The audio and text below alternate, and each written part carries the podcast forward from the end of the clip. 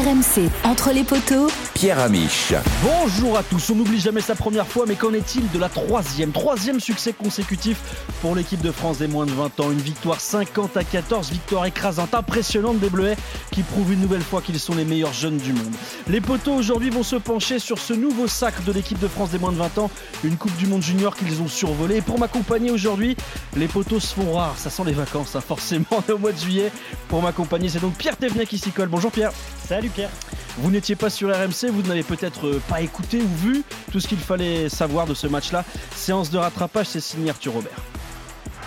17ème minute de jeu, les Bleus sont bien là, ils ont réagi 7 partout au tableau d'affichage grâce à un essai de Mathis Ferté. Mais là les Irlandais sont revenus dans ce qu'ils savent faire de mieux, des petits tas, des petits rucks à l'intérieur des 22 mètres français. Et après une succession de temps de jeu, c'est John Devine, le centre, qui est venu marquer 12 à 10 pour l'Irlande avant la transformation de Sam Prendergast. ça, ça se passe très bien pour l'équipe de France, 31-14 dans cette finale euh, face à l'Irlande. On joue la 56e minute, c'était serré à la mi-temps 17-14 pour les Irlandais. Les Français sont revenus très fort avec deux essais de Jouvin et de deux porteurs rajouter un essai euh, de la part de Mathis Ferté. Plus de 20 points d'avance pour les Français. Les Bleus champions du monde. Une démonstration en finale 50-14. 50 points passés à l'Irlande qui était l'autre grand favori de cette compétition. On s'attendait à un match serré. Mais en deuxième mi-temps, les Bleus ont fait complètement exploser ces Irlandais. 7 essais inscrits par l'équipe de France. Triple championne du monde. Trois fois championne du monde consécutive. Ces Bleus, c'est de très très bon augure pour les prochaines années pour le rugby français. Bon Pierre, j'imagine que tu t'es régalé. 7 essais, 50 à 14 face à l'équipe d'Irlande. Pourtant, les, les Bleuets ne partaient pas nécessairement favoris pour ce match-là, puisqu'ils avaient été battus lors du tournoi destination. Qu'est-ce que tu retiens de cette rencontre? Bah, euh, ce que je retiens de cette rencontre, c'est surtout cette deuxième période qui est assez impressionnante. Parce qu'en première mi-temps, c'était pas facile euh, pour les Français. Euh, les Irlandais jouent vraiment comme les grands des Irlandais, c'est-à-dire on pousse à la faute, on arrive dans les 22 mètres, on, est très patient, très physique, c'est très puissant. Les Français ont eu du mal en, début de match, ils avaient du mal à résister à cette puissance irlandaise. Et puis en deuxième mi-temps, ils ont déroulé. les Irlandais n'ont plus le ballon, ils infligent un 33-0 en, deuxième période. C'était assez impressionnant, comme contre l'Angleterre en demi déjà. cette puissance physique, ce côté, rien ne peut leur arriver. En fait, on avait l'impression qu'ils étaient totalement intouchables euh, dans cette deuxième mi-temps de la finale. Et derrière, on a eu des essais de 100 mètres, euh, des relances. Euh, tout, tout, paraissait vraiment très très facile pour l'équipe de France. Justement, ce match-là, c'est Nicolas Deporter qui va vous le raconter. Non, on n'a jamais douté. On était sur notre force, bien sûr. C'était première mi-temps très compliqué. Enfin, c'était, ça se battait des deux côtés très fortement.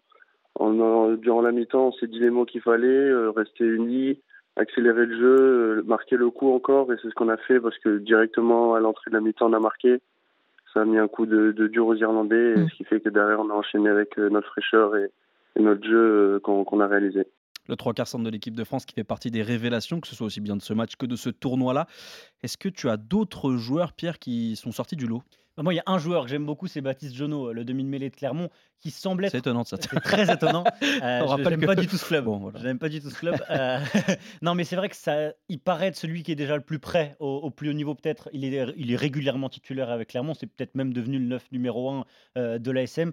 Euh, sur toute la compétition, il a été très bon, très régulier. Il fait beaucoup penser à Antoine Dupont, forcément. Et c'est vrai que dans les prochaines années, c'est un de ceux qu'on peut le plus voir rapidement en bleu, peut-être au moins dans le groupe. derrière, il y en a plein d'autres. Bien sûr, Possolo Tulagi, on en a déjà beaucoup parlé. Mais rien que physiquement, il a impressionné tout le monde, de tous les médias internationaux parlaient que lui, même s'il a eu un peu plus de mal euh, dans cette finale, mais forcément, on risque de le voir plus tard. On a entendu Tuilagi, Hugo Reus, l'ouvreur Rochelet, pour te faire plaisir, Pierre. Tu vois, je vois que tu parles. Euh, très bon, un format euh, assez petit, format de poche, avec les deux pieds, pied gauche, pied droit, pour, trouver les touches. Très, très régulier au pied également, qui met beaucoup de jeu, beaucoup de rythme dans cette équipe U20. Donc voilà, et puis après, il y a cette troisième ligne, avec notamment Lenny Nouchi, Oscar Gégou et Marco Gazzotti. Bah justement, Marco Gazzotti, c'est un des hommes de base de cette équipe version 2023. c'est un 8 qui finalement n'est pas vraiment un 8 à la française. On a plus l'impression de voir un Britannique. Je ne sais pas ce que tu en penses, Pierre, quand on le voit évoluer. Il fait vraiment penser à Grégory Aldrit. Et, d'ailleurs, Marco Gazzotti, il y a un papier qui a été consacré à lui sur rmcsport.fr, signé Edouard Jay, qui est parti à la rencontre de toute sa famille. Qu'est-ce que tu peux nous dire de ce joueur qui est sur les tablettes des grandes écuries? Bah, ce que je peux vous dire, c'est que déjà, il a été élu joueur de la compétition. Tout simplement, ça a été le plus régulier euh, chez les Français à tous les matchs. Il a été très impressionnant. Il sort une finale absolument incroyable où euh, j'ai une image en tête où en deuxième mi-temps, un, long coup de pied du Goros et on voit un mec débouler euh, du côté français. On se dit, bah, ça doit être un 3 quarts centre, un 3 quarts L. Non, c'est Marco Gazzotti qui rattrape à la course un Irlandais, qui le plaque, qui gratte, qui relève, qui récarte. Il est absolument complet. Il sait tout faire physiquement, il est super impressionnant. Euh, là, pour l'instant, il est à Grenoble, donc euh, en Pro D2. On sait déjà que Bordeaux, que Toulouse commencent à regarder de très près ce garçon, parce que ça peut être un, futur très grand, et tu l'as dit, peut-être la relève de Grégory Aldrit. Marco Gazzotti, c'est aussi le symbole d'une génération qui physiquement domine ses adversaires.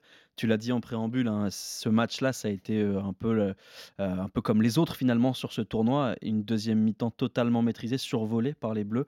Est-ce que pour toi, cette génération, elle est précoce c'est-à-dire qu'elle est en avance sur ce que les autres générations ont pu faire, ou elle est prodigieuse? Est-ce que ce sont juste des gamins hors normes ou des gamins qui sont déjà prêts au haut niveau?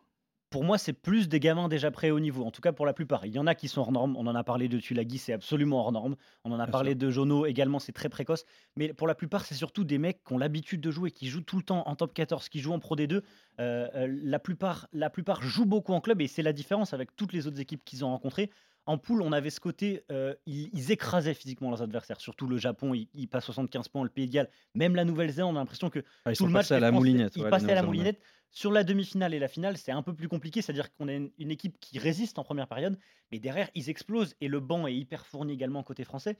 J'en ai pas parlé tout à l'heure, mais un mec comme Paul Coste qui joue, qui joue avec le Stade Toulousain, beaucoup avec, avec l'équipe réserve, il sort une finale lui aussi énorme. En fait, on a l'impression que tous les mecs de cette équipe étaient capables à un moment d'une fulgurance, d'un éclair de génie. Et le coach Sébastien Calvé en a parlé tous, ils sont capables de faire la différence tout seuls à un moment donné des matchs. Et c'est ça aussi qui, fait qu'ils sont plus forts. Le lien va peut-être être fait par Sébastien Piccheroni, l'ancien coach de cette formation des U20, qui lui explique comment le rugby français a réussi à devenir un, un révélateur de talent. On l'écoute il faut pas oublier, effectivement, on peut avoir le, des process qui fonctionnent bien, mais pour que les process fonctionnent bien, il faut une matière première de qualité. Et, je crois qu'effectivement, le rugby français euh, enfante des joueurs de grande qualité, ou j'ai presque envie de dire qu'il en a toujours enfanté.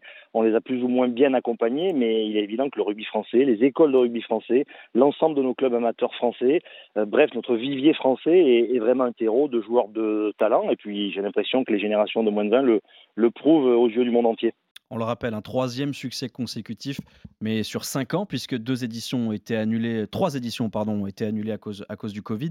Euh, question très simple, Pierre, est-ce que ce succès sur la Coupe du Monde de rugby junior, c'est une garantie de réussite pour cette génération? Euh, en tout cas, il l'espère. Après le match, on avait eu Lenny Nouchi, le capitaine de cette équipe de France, en conf de presse, qui disait évidemment, on espère que ça va nous ouvrir des portes, et c'est certain que ça va leur en ouvrir, puisque euh, tout le monde ne parle que d'eux, ils ont impressionné tout le monde. C'est certain que tous les clubs de top 14 ont regardé cette, cette Coupe du Monde et qu'ils ont vu que ces gars-là étaient prêts au haut niveau, même si bien sûr ça n'a rien à voir. Et voilà, tout va se décider dans cette marche à passer entre euh, l'équipe de France U20, le top 14, puis l'équipe de France. Parce qu'il y, a des échelons différents. On peut, se dire que tous vont réussir une carrière correcte en Pro D2, en top 14. C'est déjà une marche hyper importante à franchir, de devenir régulier dans ces championnats-là. Et après, il y a la marche supplémentaire qui est la marche de jouer en équipe de France. Euh, on sait que sur les deux précédents titres, euh, il y a 15 joueurs qui ont été champions du monde en 2018 ou en 2019 chez les U20, qui ont eu une feuille de match derrière chez les Bleus A. Donc c'est de très très bon augure pour eux. Maintenant, on sait aussi qu'il y a des joueurs euh, qui sont passés un petit peu à la trappe. On, pense par exemple à Jordan Joseph, qui était hyper dominant euh, euh, dans, les Coupes du Monde 2018-2019 et qui a eu un, peu plus de mal à, conclure, qui, est, qui, joue toujours à la section Palace, même s'il revient au Racing. Ouais, c'est ça. Et puis, il faut pas oublier qu'il avait signé au Racing et que le Racing a dû se séparer de lui de manière temporaire en le prêtant deux saisons de suite. Parce qu'il lui a, fait du bien d'ailleurs. Bien sûr, il a explosé sur la deuxième saison à Pau avec Sébastien Piccheroni en manager. Euh, il y a peut-être deux raisons qui expliquent le fait que Jordan Joseph a mis du temps à, exploser entre guillemets au haut niveau. La première, c'est que le Racing l'a recruté, il était très jeune, seulement 18 ans, il était déjà doublement surclassé lors, du premier titre de champion du monde, et qu'ils l'ont recruté en sachant très bien qu'ils ne pouvaient pas le faire jouer parce qu'ils n'avaient pas assez de... Il n'était pas GIF à l'époque, euh, Joseph, donc il fallait trouver un subterfuge pour réussir à, à atteindre les quotas de GIF. Donc il a été prêté deux saisons. Et puis la deuxième chose, c'est que c'est un joueur tellement jeune qu'il a besoin de confiance, d'amour, d'être dans une bulle, ce que Sébastien Piccheroni lui a proposé à Pau. Et je trouve que euh, globalement, dans les commentaires, on, le met souvent, pas en flop, c'est un peu sévère, mais en déception. Ça fait partie des joueurs qui ont un peu déçu. Il n'est pas allé aussi vite que les autres, on va dire. Mais, bah, il est aussi plus jeune, donc euh, j'ai le sentiment, euh, j'ai envie de le qu'on est souvent un peu dur avec un troisième ligne, avec un poste à maturation un peu plus lente que certains postes comme ailier ou, ou demi de mêlée où ils ont déjà une maturité très développée jeune.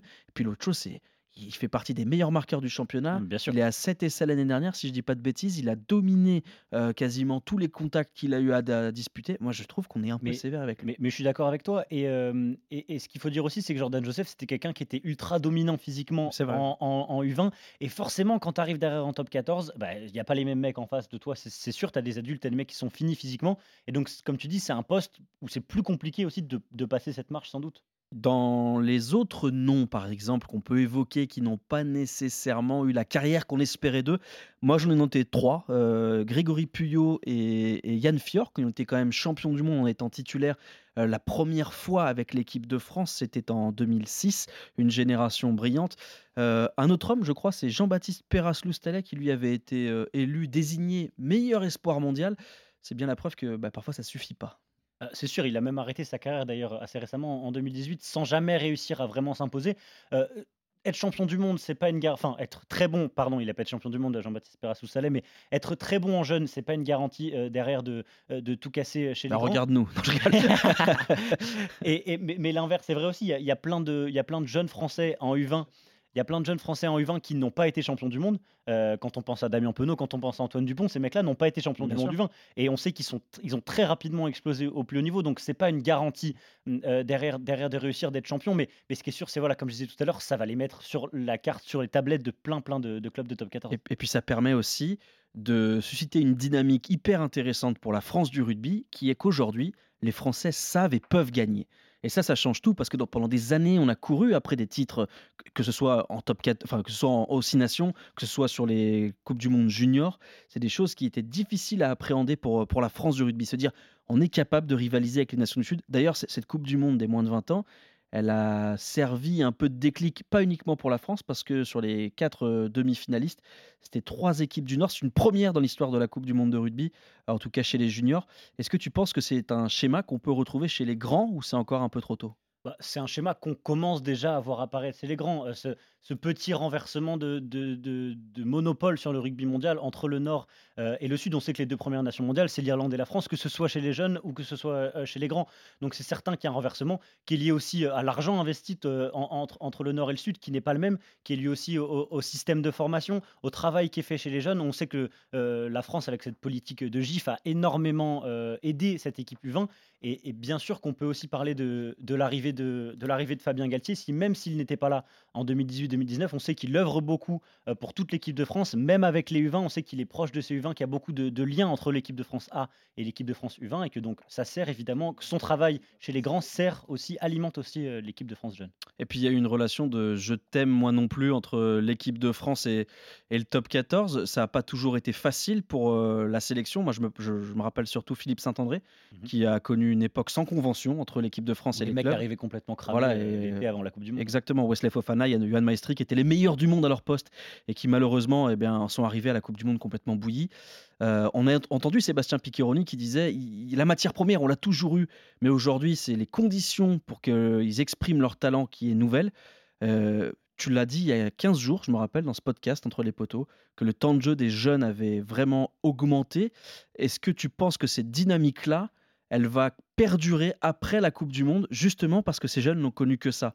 Parce que le risque, le doute, la peur qu'on a, c'est que la Coupe du Monde en France se termine, merci, et que derrière on reparte avec priorité au club et à l'argent, entre guillemets. Bah, je pense pas, en tout cas, ça serait pas forcément euh, euh, malin de la part des clubs, puisque euh, les, les, jeunes sont très bons, sont parfois aussi bons que certains joueurs étrangers qu'ils ramènent. Et le coach des U20, Sébastien Calvé, dans la conf de presse d'après la victoire en finale, Il en a parlé. ses premières réponses a été pour remercier les clubs de top 14 en leur disant que cette victoire, c'était aussi la leur, que c'était grâce à eux que ça avait été rendu possible, et en disant voilà, l'avenir de l'équipe de France, l'avenir du rugby français est entre leurs mains tout simplement. Et les clubs ont aussi intérêt à ce que le rugby français rayonne parce que ça permet derrière d'attirer des bons joueurs, d'avoir un, championnat compétitif. Donc je pense que c'est dans l'intérêt de tout le monde que ça continue, continue comme ça, et ça risque de continuer comme ça parce que cette équipe de France U20, euh, elle est très très jeune encore, et la plupart des mecs qui sont là, qui ont fait cette finale de Coupe du Monde, seront encore présents euh, pour la prochaine Coupe du Monde. D'ailleurs, euh, une des choses à noter, c'est forcément la validation de cette union sacrée à travers la victoire, comme tu viens très bien de le dire. Tant qu'on gagne, bah, c'est facile de dire que eh ben, les années futures sont belles. Juste, on va se replonger dans la joie de cette équipe de France, une joie à la fois de gosse et qu'on espère, on va dire, se reproduire dans quelques mois, version adulte. Non, bien sûr, on est encore sur le petit nuage là, même si on réalise quand même qu'on est champion du monde. C'est une extraordinaire euh, chose qu'on a réalisée et on n'en on en, on revient pas quand même. C'est on est encore un peu bourré, on va dire. voilà, bon, ces natures peintures, on les connaît pas forcément tous encore très bien, mais on a bien deviné que euh, De Porter, c'était pas le genre à être le plus timide au bar. Voilà, je sais pas ce que tu en penses, Pierre, c'est les infos. on va enchaîner. Euh, juste euh, pour rappel, cette équipe de France est la deuxième équipe mondiale à signer trois titres consécutifs. Il faut se tourner vers le passé et vers l'équipe de Nouvelle-Zélande qui avait réussi le tripit entre 2008 et 2010. Ils avaient même signé un quadruplé en remportant la finale en 2011. Ces équipes, ben, preuve que ce n'est pas toujours la garantie d'avoir des champions du monde dans ses rangs chez les adultes. Finalement, ces équipes, ben, elles ont connu quelques, quelques joueurs qui n'ont pas percé. En revanche, on peut noter en 2011 Boden Barrett, Lima Sopoaga, Charles Piutao, Tiji Perenara, Sam Kane, Brody Retalli, Cody Taylor. C'était une génération monstrueuse. À l'inverse, 2009, Là, c'était un peu plus compliqué. On va noter deux champions du monde malgré tout, Zach Guilford et Aaron Cruden. Euh, l'équipe de Nouvelle-Zélande, d'ailleurs, qui n'a pas réussi grand-chose dans cette Coupe du Monde des moins de 20. Euh, est-ce que tu peux juste nous donner les, résultats? Quelles sont les trois équipes à, sortir du lot avec l'équipe de France? Chez les U20 Chez les U20, bien sûr. L'Irlande, déjà, bien sûr, parce que l'Irlande est la meilleure nation euh, mondiale. Elle reste sur, enfin, après nous bien sûr. Euh, elle reste sur deux titres du Grand Chelem en signation. Elle, avait battu les Français lors des deux derniers tournois de destination. C'est pour ça que ce 50-14, c'est quand même vraiment une surprise. On s'y attendait pas du tout. Euh, derrière, il y a bien sûr les Anglais qui nous ont beaucoup embêtés en demi aussi euh, également. Et puis l'Afrique du Sud. En fait, les équipes qui étaient en demi-finale, évidemment, l'Afrique du Sud également assez impressionnant. on a eu la belle histoire avec les Italiens aussi. Il y a cette vidéo qui a beaucoup tourné sur les réseaux sociaux avec le capitaine, italien, qui galvanisait ses troupes. Mais derrière, ça a été un petit peu plus compliqué sur le, sur, sur le reste de la compète. En fait, j'ai un peu l'impression que, soit, que les U20 jouent beaucoup comme les grands jouent. Il y a, il y a beaucoup ce, lien. Quand on regarde la finale Irlande-France chez les U20, c'est des copier-coller euh, de ce qu'on voit chez les grands. Là, ça nous a souri, mais c'est l'Irlande qui tient le ballon, euh, des, petits tas, des rugs, des lancers en touche. On va en touche systématiquement. Prendergrast, c'est Jonathan Sexton euh, il y a 20 ans, c'est vraiment la même chose. Et en face, on a la France qui joue en contre ce jeu de dépossession. On le voit aussi chez les U20. Donc c'est vrai que voilà, on, peut dire que les U20 ont, des formes assez similaires à ce, qui, existe chez les grands. Et puis on notera euh, la la troisième place de l'Afrique du Sud qui remporte la petite finale. Et euh, pour la septième place, c'est une surprise. La Nouvelle-Zélande a battu euh, une équipe, la Géorgie, qui a réussi le meilleur parcours euh, de sa jeune histoire avec les U20. En revanche, du côté des déceptions, eh bien forcément l'Italie, le Japon, les Fidji, mais surtout l'Argentine qui termine 9e, n'ont pas réussi à tirer leur épingle du jeu. Oui, pour revenir sur la Géorgie, là aussi, c'est une illustration de ce qu'on voit aussi chez les grands. c'est une équipe qui va beaucoup mieux qu'à posé des problèmes euh, au, Pays de Galles l'année dernière, euh, qui va de mieux en mieux, qui travaille très bien aussi. Et donc voilà, on voit les résultats également chez les U20. Je pense que toutes les nations qui ont décidé de travailler conjointement entre les U20 euh, et, les grands, derrière, il y a des résultats qui, sont montrés tout de suite. Un dernier mot, Pierre, sur cette équipe des moins de 20 ans françaises, championne du monde depuis vendredi soir, c'est que les cadres de cette formation, ou en tout cas une majorité des joueurs qui ont composé cette équipe, seront encore là l'année prochaine. ce sont des 2004, donc c'est-à-dire qu'ils seront encore là l'année prochaine en U20. Gazzotti, par exemple, sera encore là en U20. Tout, ça, c'est sous réserve qu'ils ne soient pas pris avec les grands, bien sûr. Mais Gazzotti, euh, Pozzolo Tuilagi, euh, Zakaria Fan, Hugo Reus, Mathis Ferté, Théo Atisogbe, tout ça, c'est des mecs qui étaient titulaires en finale euh, de la Coupe du Monde du vin et qui seront encore là pour les Six Nations et pour la Coupe du Monde euh, de l'année prochaine. Donc, c'est de très très bon augure pour la suite. Après, on espère pour eux qu'ils aient le droit aussi à aller voir un petit peu chez les grands. Mais en tout cas, voilà, le réservoir est là et derrière, on a tout plein de joueurs qui poussent, euh, qui poussent pour entrer dans cette équipe. Donc on risque d'être à nouveau les favoris euh, pour la Coupe du Monde l'année prochaine. Eh bien c'est tout ce qu'on leur souhaite. De nouveaux titres de champion du monde. Pourquoi pas un quatrième pour rejoindre la Nouvelle-Zélande dans l'histoire et dans la légende. On vous rappelle que si vous souhaitez ne rien louper de votre, votre podcast préféré entre les poteaux, aujourd'hui c'était que deux, mais d'habitude on est vachement plus nombreux quand même. eh bien si vous ne voulez rien louper, c'est très simple. Vous vous abonnez, vous commentez, vous mettez des bonnes notes. Si vous n'avez pas aimé, eh bien vous mentez, vous dites que c'était super. Vous en parlez autour de vous et on vous remercie. Vous êtes de plus en nombreux à nous écouter chaque semaine et à venir nous apporter la contradiction ou vos avis sur le rugby. En tout cas, nous, on vous souhaite une bonne semaine entre les poteaux, évidemment.